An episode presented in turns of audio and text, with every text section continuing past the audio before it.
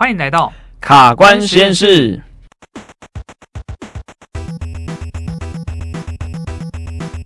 哎、欸，阿正，我最近看到一个 Facebook 广告、欸，哎，嗯，就是广告，我看到一个专门在做线上刻字化鞋垫的一个厂商，是台湾的。等等一下，你说线上，对，然后又是刻字化，对对对对对，我们讲就是，而且它还三 D 列印。啊，哎、欸，这我完全没有听过、欸，哎，对啊，线上客制化，因为其实算是突破我们三观呐。是台湾的厂商吗？台湾的厂商，哇，因为你在鞋店的这个领域也耕耘很多年了嘛，嗯，所以我想，因为因为其实我这边我自己对于这个鞋店的一些评估啊、认知跟认识哦，其实都是。老曾算是我这方面的师傅，对啊，所以我知道老曾在这个鞋店领域已经真的是蛮厉害的，算是权威级的。对啊，那既然这个东西都让他惊艳了，哇，那我想真的是一个很很厉害的一个品牌啊。对，因为它有一点让我有点 shock，就是因为传统要做客制化鞋垫都要去医院啊、诊所啊或店家，你一定要人到到现场去量脚。对，然后这一家它是直接用网站。然后直接你好像就拍拍照啊，然后就上传上去，然后它就会出现一个很酷炫的那个三 D 的那个什么三 D 的在那边旋转你的脚。哦，你是已经去做了一双？对对对，不是我没有，我只是去玩他们网站。哦，玩他们玩，因为我被他们广告投到。嗯，对，然后反正就是我就觉得很很有趣。哇，好，那哇，那真的，我觉得我们一定要来好好了解一下今天这个品牌哈。好的，所以我们今天呢节目，我们邀请到了 Overnice 线上客制化鞋垫品牌执行长 Wayne 来到我们的节目现场，欢迎 Wayne。呃，各位朋友，大家好，我是 Wayne。好，哎、欸，我觉得这个 Overnice 品牌哈，我们刚刚老郑也讲了，它是一个线上啊，嗯、然后客制化的鞋店，真的我非常好奇。我们来想先请 Wayne 啊聊聊说当初哎创立 Overnice 这个品牌的一些后面的一些因缘呐，还有一些故事。那当初我们创立这个品牌，其实刚好遇到我们前两年是疫情嘛，对对，那所以疫情其实如果有些人他逐步有一些问题的话，他没有办法到。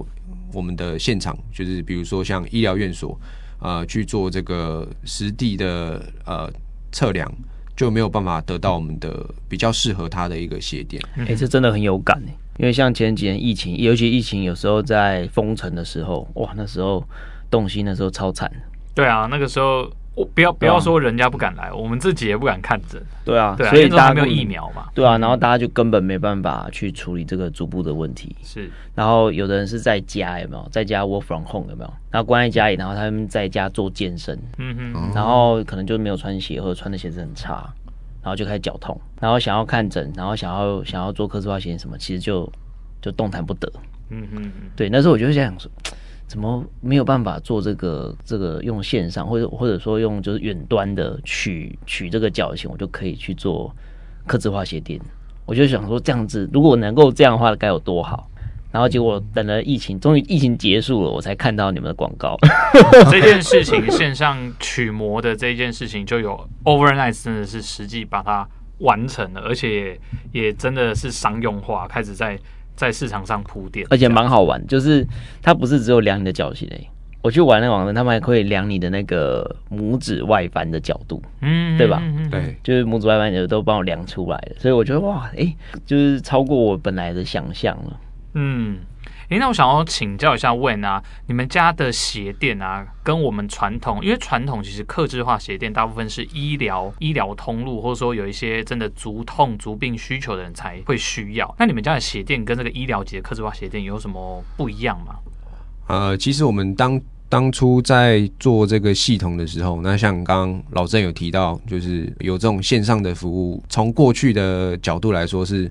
没有办法想象的。那我们在做这一段的时候，就想说，嗯，我们的确可以做线上的服务。那有没有办法让它的呃效果能够发挥到更好？那所以我们就有找到就是物理治疗的足部专科的一些专家来帮我们开发这一套系统。所以，呃，我们的鞋垫其实也是有逼近医疗级的这这个效果。哦，逼近医疗级，逼近医疗级。哦，老郑整个都好像要 battle 了，好像要 battle。哦，OK，好好哦，哎、欸，像我蛮好奇的，如果是医疗级的鞋垫，老郑，你可以给我们的听众朋友一个概念，医疗级的鞋垫一般做起来大概要多少钱？医疗级鞋垫像东西的话，一双是八千五啊。嗯嗯，对啊，今年今年因为物价调涨，八千五，这是最便宜的喽。我有听过很贵的，我有听过什么三万的，而且是那种。直销鞋垫是不是？对，那个我觉得就对啊，那个我觉得就我没有把那个放在我们的选项里面，了解，因为不太一样的东西啊，那个就是固定式制式的，对，那算是商业模式的一个一个展现而已啊。所以其实一般你如果到医疗院所，或者说去真的找一些哦克制手工鞋垫的这种专家在做的话，通常七八千跑不掉，然后甚至有看到大概一万多块的，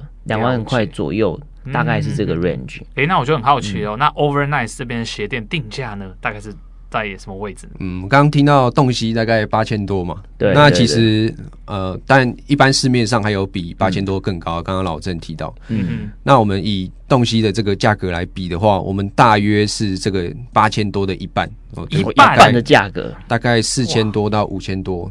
其实其实算蛮合理的，因为其实，在医疗院所，其实最贵的不是鞋垫本身，啊哈最贵的就是那个场地啊，跟专业人员的费用。是是，对，就是像医师或治，他们都是由医师或治疗师去亲自去执行这些评估啊，好，甚至有的会是由他亲自制作。嗯，哦，那可能那个就会费用会比较高，因为你就会有一部分专业人员的费用。嗯嗯，对啊。那如果说线上客制，确实就可以省掉这么一大段哈。因为我看我那天玩那个流程是全程我就是可以呃畅行无阻，然后直接就下单，然后就可以寄到我家。哦，那真的是跟我们所认知的那种一般买鞋垫的这个。体验流程都不太一样，完完全不一样。它就是无人化的概念。嗯 Okay，我就量完我的足型，我就拍完照，然后量完我的足型，然后我传上去，对不对？然后你们是不是可以选那个三 D 列印的方法啊？然后选表面啊，什么样子什么的？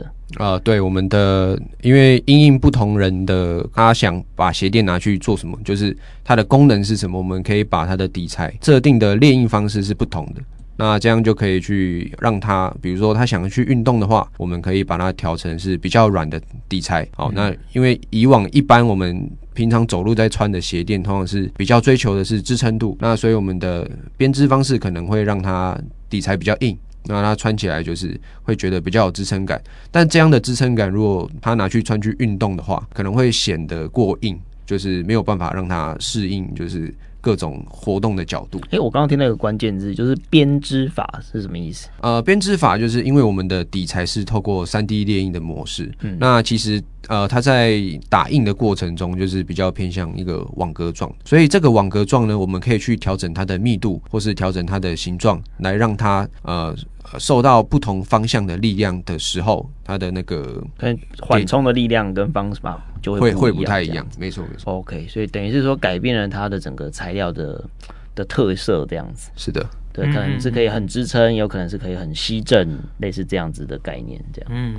OK，哇，那这样听起来 Overnight 是蛮厉害的哦，因为不但呢，他们的整个使用等级其实接近医疗级，并且在价格大概只有医疗级的一半左右，然后又有像是可以选择运动款啊，或是一般这个走路或是呃可能有久站需求的朋友呃的这种款式哦，就因应不同的需求啦。好，那我觉得呢，今天我们就针对这个鞋垫部分哦，因为鞋垫其实在物理治疗师的呃算是观点里面也是一个很重要。要的一个辅具啊，或者说我们在呃介入一些有足病痛啊，或是步态有问题的人的时候，其实我们也蛮常会用到所谓的鞋垫。好，那今天呢，就由我跟老郑来守关，我们就请 Wen 来闯关喽。好，那我们就准备开始今天的闯关红绿灯。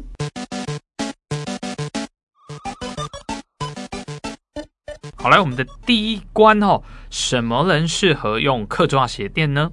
我们来请 Wen 来聊一下好了。好，那什么样的人适合这个客制化鞋垫呢？那其实客制化鞋垫就是我们一般人听到呃，可能有脚痛或是常听到的足底筋膜炎，他们可能都会想要去买鞋垫。那我们 Overnice 希望做到的就是呃大量客制化嘛，因为我们是做远端的，所以你在家里就可以得到这个客制化鞋垫。那我们的目的呢，就是希望在你产生这个脚痛或是所谓足底筋膜炎之前呢，你就可以有一双。呃适合自己的鞋垫来做到预防的效果。那所以其实呃不分年龄层，呃男女老少都蛮适合穿我们的鞋垫的。哦，所以就是说，如果你今天还是如果有有疼痛了，已经有疾病的问题存在了，还是要建议寻求医疗的管道了，对不对？是的，是的。对，所以但是你如果说，哎，今天是没有这个问题的，那然后你想要做一些保健，或者说，哎，如果呃站久啊走久脚会比较不舒服，但是还没有到整个痛起来的程度，就可以用你们家的鞋垫，对不对？啊，没错。嗯，这就让我想到，像有一些职业的人需要久站的，比如说像一些柜姐啊，或者说一些保全大哥啊，或者说一些军警、军警行业的人，然后需要久站久走这一类的，其实就蛮适合，就是有一个好的鞋子。那当然，当然还有鞋垫，让他们的一些职业伤害、足部的职业伤害也会少一些些。嗯，OK，好，那我们来看看这一题给不给过呢？哎，怎么没有过？好，我因为我有一个很，其实我相信也是一般人会想要问的问题啦。像我们都知道脚痛要穿鞋垫，但是我在康差美或是屈差氏，我们也可以看到很多鞋垫啊，就那种一般知识化的鞋垫。那其实穿那个也有到到达一定的帮助吗？对啊，所以为什么一定要做克制化的呢？这个是不是请魏可以再跟多跟我们分享一些？呃，OK，那为什么一定要克制化鞋垫呢？嗯。呃，主要是每个人的脚型其实都不太一样嘛。嗯、我们举最简单的例子，有些人是比较低足弓，哦，就是常听到的扁平足。扁平足。那另一类就是，呃，他是比较高足弓的人。对。对，那我们外面就是我们一般制式的鞋垫，怎么可能都是用在这两个族群上面？嗯嗯嗯。对，所以用线上客制化的方式呢，去找出呃比较适合你脚型的鞋垫。那我觉得这样是更适合每一个人的。对啊，确实啊，像这样在一般的那种药妆通路啊买到的那种鞋垫，大部分就是会是那种就是啊、呃，要么很软啊，要么很硬。或者就是统一的公版这样子，对啊，对，所以那个穿起来其实就是很靠运气。其实我在临床上也真的常遇到这样子的患者，嗯哼，就是说他明明脚型就是比较特殊，然后他就，然后但是又有足部的困扰，然后他就一直想说，哎，我找一些便宜的办法来解，对，然后对他来讲，他可能觉得，哦，就已经又花了呃一两千块买了一个比较好的鞋垫，但是不是克制的，嗯哼哼，但是他问题其实就是没有获得改善，嗯哼。然后，所以才会最后出现在我的门诊。OK，所以其实我们在医疗上就会，呃，希望这样子类型的人，就是他足型有一些特殊的特征的人，他就真的会需要用到克制化。嗯，去依照他整个足底的曲面去打造这个算是量身定做的的感觉的，嗯，的的鞋垫啊，不是的感觉啊，就是真的是量身定做的鞋垫。是，那这个时候脚底的那个压力就可以等于是获得最完全的释放之外，还可以让它的足部有一个适当的支撑。这恰到好处的支撑，我觉得这是蛮重要的。嗯嗯嗯。哦，所以以这个租客人老郑的观点哦，克制化这件事情，其实对于鞋垫来说是很重要的，因为有可能你的一些鞋垫材质啊，啊、呃、是适合的，但这个曲面没有贴合你这个脚底的形状，嗯、可能就差那么临门一脚，它的效果就。不不会达到最好。对，我举个最最常见的例子，就是像有的人扁平足啊，然后他如果去买那种制式的鞋垫，他可能是买一个哦，我有扁平足，那我去买个足弓的支撑的，然后买了一个足弓超高的，嗯，然后他穿了就可能把它顶得更痛。嗯，这其实我们在临床上超常见，因为。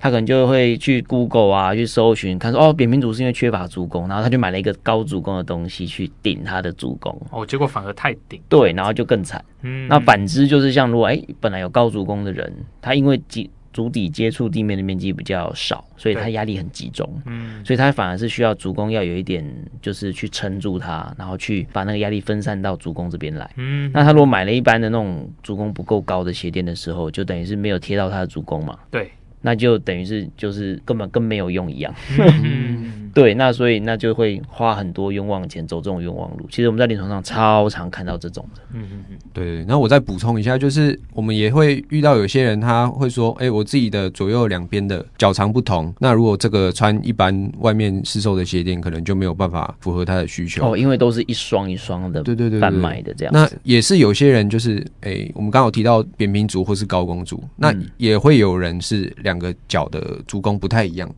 哦，足弓的高度不同的，比如说有的是受伤过后，哎、嗯，它就变扁平，那它本来另外一只脚是正常。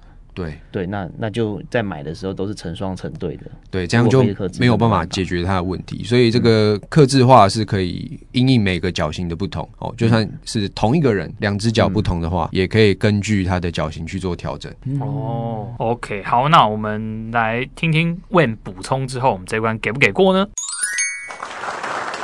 哦，太好了，这样回答的蛮完整的啦，哈。嗯，好，那接着我们就进入第二题喽，就是你们说是刻制化的鞋垫，而且就是很新的那种三 D 列印的材质。对对，那我就很好奇，就是到底你们的鞋垫可以就是可以穿多久，可以撑多久？像我们一般医疗级的鞋垫，可能至少两三年跑不掉。哦，第二题是其实是我我想问的啦，对，所以我们我也蛮好奇，哎、欸，你们三 D 列印的这个刻制化鞋垫可以穿多久呢？啊、uh,，OK，那呃，我们三 D 列印的这个鞋垫，我们的材质其实是用的所谓叫 TPU 的材质。嗯，哦，那这个材质我们呃过去呃这个我们合作的这个教授呢，他是说材质呢，它是很能抗重力的。嗯，哦，所以这个我们预估这个你如果是穿穿去走路。或者一般的、嗯、呃爬山这种简单的运动，嗯，而不是冲击性非常高的运动的话，那至少保守估计可以穿五年以上，这、就是没有问题的、哦。就是日常使用可以穿到五年哦。啊，是的，是的。那如果说我是比如说剧烈运动啊什么的那种，等于是寿命就会比较短一点。那剧烈运动的话，因为它的冲击性比较高，那每个人的运动习惯可能不太一样，嗯，那所以这个是比较难去界定的。OK，所以如果一般使用的话，就是至少大概都是五年左右这样子。对，那这样其实蛮耐用的，嗯，而且蛮蛮耐用的，而且这样其实 C CP 值蛮高的，等于说一双一双才多少，就是一般客制化鞋垫的算是一半的价格，嗯哼，然后就可以穿五年，嗯。其实连我都想去玩玩看，试试看。那那这样啦，我们就等老郑去去买一双呃 Overnight 的鞋垫，再来跟我们分享。好，可以跟他熬啊，对不对？他今天都已经来了，关门放狗。好，那第二关我们来听听给不给过呢？哇，怎么又没过？好，不是我们故意要刁难来宾哦，是因为我觉得 Wayne 忽略了一群人，就我们的小朋友。呃，Wayne 有提到 Overnight 鞋垫一般我们可以用五年以上嘛，但小朋友的脚长得很快啊，怎么可能五年才换一双啊？确实，就是这个小朋友他们在发育期间嘛，脚长得比较快。嗯、对，那所以呃，一般会建议家长啊，就是如果他的脚真的脚长已经超过了他原本的鞋垫，那就应该要帮他更换一下他的鞋垫。那一般我们通常会建议可以呃寒暑假的时候哦，可以观察一下我们的孩子，就是他的脚长呢有没有已经超过他的鞋垫，是不是该换一下他的鞋垫或是他的鞋子？嗯嗯嗯。诶，那我我想要请教一下，像你们家啊，多小的小朋友可以去做鞋垫？哦，这个问题非常好。那我们我们的鞋垫呢，就是从十四公分开始就可以了，脚长十四公分。对，那所以大约是呃三四岁以上。哦，三四岁就可以做了啊？是的，对我女儿就是十四十五公分的，嗯嗯嗯，就是三岁多的，是就对，确实是十四十五，对啊，哎，那她就可以做了。嗯哼，那你们有优惠吗？老郑今天整个都在哦，整个节目从头到尾都在使眼色这样子。哎、欸，是不是请老郑也聊一下，就是小朋友要勤换鞋垫这件事情啊？从你主客人的角度啊，其实就是像上次，其实我们上一集哎、欸、前几集就有提到一个小朋友选鞋的这个问题。嗯哼嗯，就是我提醒各位爸爸妈妈，就是小朋友至少一两个月一定要稍微帮他看一下。嗯，哎、欸，他的脚长啊，是不是？呃，有什么呃鞋长鞋长过短的问题？嗯，对，因为其实根据统计，就是大概有八成的小孩子是会穿到过小的鞋子。嗯，那通常就是因为小朋友长的速度是一波一波的。嗯嗯，有时候突然暴涨一波，然后如果说稍微忽略掉，哎、欸，小朋友的脚趾头可能就会因此变形。嗯嗯，对啊，所以其实。检查鞋垫跟检查鞋子的频率其实就是一样的，嗯，就是当你的鞋垫，尤其是你如果是用客制化的鞋垫的话，其实如果它已经呃脚整个脚趾头超出的鞋垫的外面，那可能那个整个支撑的效果就已经大打折扣了，嗯，而且甚至有可能它会可能因为踩到鞋垫的边缘，然后导致它可能脚底有一些水泡，但是偏偏小朋友很小，可能就。不会讲，嗯，他不舒服，但也不会讲。然后可能你就会发现，哎，这个小朋友的行走的量怎么就变少了？哎，走没走没走没多久就开始喊说，哎，脚痛啊，不舒服，或者就懒得跟你走。那其实小朋友不是那么容易表清楚的表达自己的需求嘛，对，所以就真的是要有让各位家长 帮忙去去检视一下。嗯嗯嗯，对对对。哎，那我延伸其实想要有一个疑问啊，嗯，小朋友有一定一定要穿到克制化鞋垫吗？克制化鞋垫哦，其实。小朋友其实三岁呃五岁以前哦，其实至少一半以上看起来都是扁平足。对对，所以其实呃在不论是临床上啊，或者说自己居家判断，很容易会以为说啊这个就是有问题的，然后就会急着要去可能去做矫正啊，做治疗啊，或者用鞋垫。去做处理。那如果呃，你今天给小朋友在在呃四岁以前，好给他太强的这个鞋垫的支撑的话，比如说你买了一个超高的足弓去撑他的足型，其实反反而有可能会产生一些反效果，会产生伤害，可能会干扰他的运动能力。所以如果你是用克制的话，可能就比较没有这个问题。哦，就是克制化的好处就是它的支撑就是恰到好处，嗯，不会太顶，然后也不会顶不够。对对对，所以就比较不用担心说，哎，我是不是使用的过早这件事情。但是你如果是买那种自制化的鞋垫，哎，你可能就要担心说，哎，我会不会给他太早太高的鞋垫，然后把他的足弓强行顶出来，其实这会干扰到小朋友的运动能力的发展。嗯嗯嗯，对对对，所以通常我们会建议爸爸妈妈，如果说有这种小朋友有这种疑似或者怀疑他有足型的问题的话，其实通常还是稍微呃，要么就直接选择克制化的这种方式，就比较不会有问题。那要么就是寻求医疗人员的协助，嗯哼，去看看说，哎，这个小朋友到底有没有什么什么真正的足型问题，对吧？是不是真的有这个这样鞋垫的需求？这样子，对对对对。好，呃，那有关这个小朋友穿鞋垫的这件事，我还想补充一件事啊，那就是。嗯呃，一般我们儿童的足型在发育的时候，那七到十四岁就是这个骨头还在发展中。嗯，那其实我们穿这个鞋垫呢，它的骨头在排列上还是有一些调整空间的。嗯，那一旦到他的骨头发展成熟后，比方说女生到十四岁。男生可能到十六岁左右，骨头发育成熟之后，他的骨头的排列就比较难再去调整了。所以，呃，尽早的去啊、呃、穿这个客制化鞋垫，对他们帮助就会比较大一点。嗯，等于是定型了，它就很难调了，因为类似近视跟假性近视的概念这样子。啊，没错，对，就是青少年期间，那你可能就是还有可以转圜的余地。对，对，就是你可以穿一穿，哎，可能足型就变得比较好。然后之后就不用依靠鞋垫这样子，没错啊。但是你如果已经成年了，哎，那可能就已成定局了这样子。对，嗯。好，那我们来看看经过补充之后，第二题给不给过呢？哦，太棒了。好，那我们马上进入第三题。第三题是，请问所有鞋款都可以使用鞋垫吗？还是有特殊鞋款才可以使用这样克制化的鞋垫呢？啊，OK，那我们一般试用这个鞋垫一定。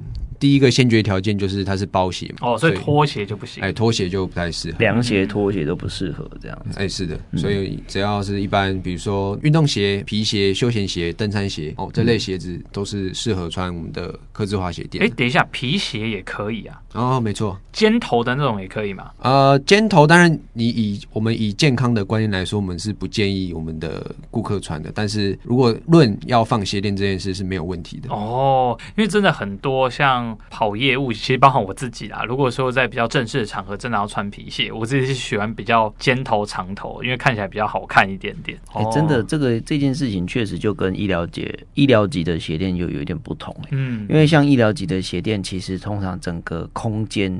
会需要它的体积会比较大啊，对，就整体会比较厚，然后就是就看起来很扎实、笨重这样。所以我们在在临床上在选进客呃那个患者要用刻字化鞋垫的话，他的鞋子就等于是要另外再买过，然后另外就要挑，哎，可能楦头要宽一点、大一点的。会比较好放，否则就会放不进去。所以有一些像那上班族，他还可能要穿淑女鞋或者绅士皮鞋，那空间不够的就会有点问题。对，那像我有看到你们的那个，我有看到你们的商品图，就是看起来就是稍微比较有那个曲面，然后又没有那个刻字化线，就是医疗机那种刻字化的那种。就是这么笨重、这么大的感觉。是的，因为这个其实呃也是一般市面上呃传统刻字化鞋垫的痛点啊，它通常会占据鞋子里面比较多的空间。嗯，那这样子我们的一般人在选鞋上面就会比较有限制一点。所以你们那个整个形状，那你们是有在特殊设计过的吗？哦，是我们有针对这个问题去做细部的微调了，所以我们看起来的呃。不管是它的面积是比较偏修长、比较窄的，嗯、啊，或是说它的厚度也是会比较轻薄一点点，那我们只留上面的表面是对我们的脚底有一些呃力学上的调整啊，或是说减压的功能，让它把这个功能呃保存。下来这样子，所以它等于它的适用的鞋款就可以，就是比较多个 cover 的比较，对对对对对，就不会说像科技呃医疗级的鞋垫就一定要固定某一些鞋子鞋款才行。是的，是的，OK。因为我另外想要请教 Wayne 啊，刚呃有听 Wayne 这边分享说，所有鞋款你只要是包鞋类，无论是运动鞋、皮鞋、淑女鞋、登山鞋等等，都可以用 Overnight 的鞋垫。那我们在使用鞋垫的时候，要搭配的鞋子啊，尺寸上面我们要怎么挑？是不是需要挑大半号啊，还是呃其他的一些考量？啊、呃，对，这也是一般消费者常见的一个问题了。那一般我们民众对于这个鞋垫的那个既有的印象是什么？就是啊、这个鞋垫是不是塞在鞋子里面是为了填补我们那个脚在鞋子里面不足的空间？那其实不完全是这样的。那我们的鞋垫。呃，放在鞋子里面其实是为了呃，但最重要就是减压，然后让你穿的舒适，嗯、然后调整它的力学嘛。嗯、那我们为了要让这些力学能够呃比较精准到位呢，我们一般建议是你选的鞋子要是比较合脚的。嗯嗯嗯，对，那那要怎么怎么合脚呢？就是我们呃穿进去之后呢，通常就是呃让你的脚往前顶到底之后。然后后面留有一指幅左右的空间，那这个就是比较合脚的。嗯嗯。那千万不要因为哦，我今天要穿这个鞋垫，所以我去挑一个大半号，或是甚至有人是大一号的鞋垫呃鞋子。对。那如果我们的鞋子太长的话，那其实很容易造成我们脚在鞋子里面有一个前后的位移跟滑动。嗯嗯。那其实就会让我们的脚产生一些不必要的碰撞。那也让我们的鞋子在呃那个鞋垫在顶鞋脚底的部分，呃会有一些呃落差。嗯嗯嗯，真的，我之前就有在临床遇到过，就是有一个小女生哦，她二十二公分的脚，然后她只要要来做鞋垫，她就买了一双二十六公分的鞋，二十六哦，哇，落差也太大，对，超宽的，因为她脚比较宽，她脚比较就是比较、嗯、等于是比较丰。风比较厚一点，对，所以他就习惯都会挑比较大的鞋。结果没想到他因为那个要想到要做鞋垫，他就可能是太太害怕了，他就多挑了大了两个号头，所以就哇，这个真的差太多了。所以，所以总而言之，就是如果要放克制化的鞋垫的话，其实你的鞋子的空间，你只要挑可能鞋楦的宽度稍微够宽的就好，不用挑那种特地大一号、大半号嘛，对不对？对。对，就是挑照刚刚 Wayne 的讲法，就是哎，脚趾头往前顶，然后留后跟那边大概一个指幅的空间，好，那就是一个比较恰当的大小。另外啊，如果像我们很多听众朋友，可能跟我一样都是蜈蚣，哇，有一个人就有十几二十双鞋那种，是不是每一双鞋子里面都需要放一双这样的鞋垫？等于说我有十十双鞋，我就要放十双 Overnight 鞋，有需要这样吗？啊，这是不用的，只要一般我们的鞋型不要落差太大。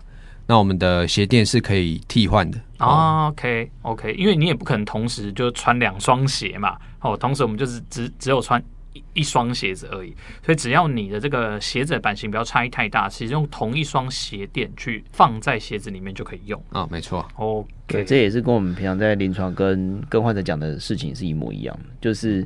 就是鞋子呃鞋垫是跟着脚的，所以其实你只要楦型都是挑是挑的那个鞋品的楦型不要差太多的话，其实你可以鞋垫是抽换来抽换去是没有问题，嗯、除非啦就是你很懒，你腰不好，哦、你懒得在那抽换鞋垫，那就花钱，对对对，花钱省事这样子，对对对对对。好，OK，那我们来听听看第三题给不给过呢？啊、oh，Yes。好，我们三关都过关哦。问会不会觉得压力很大？压、哦、力非常大。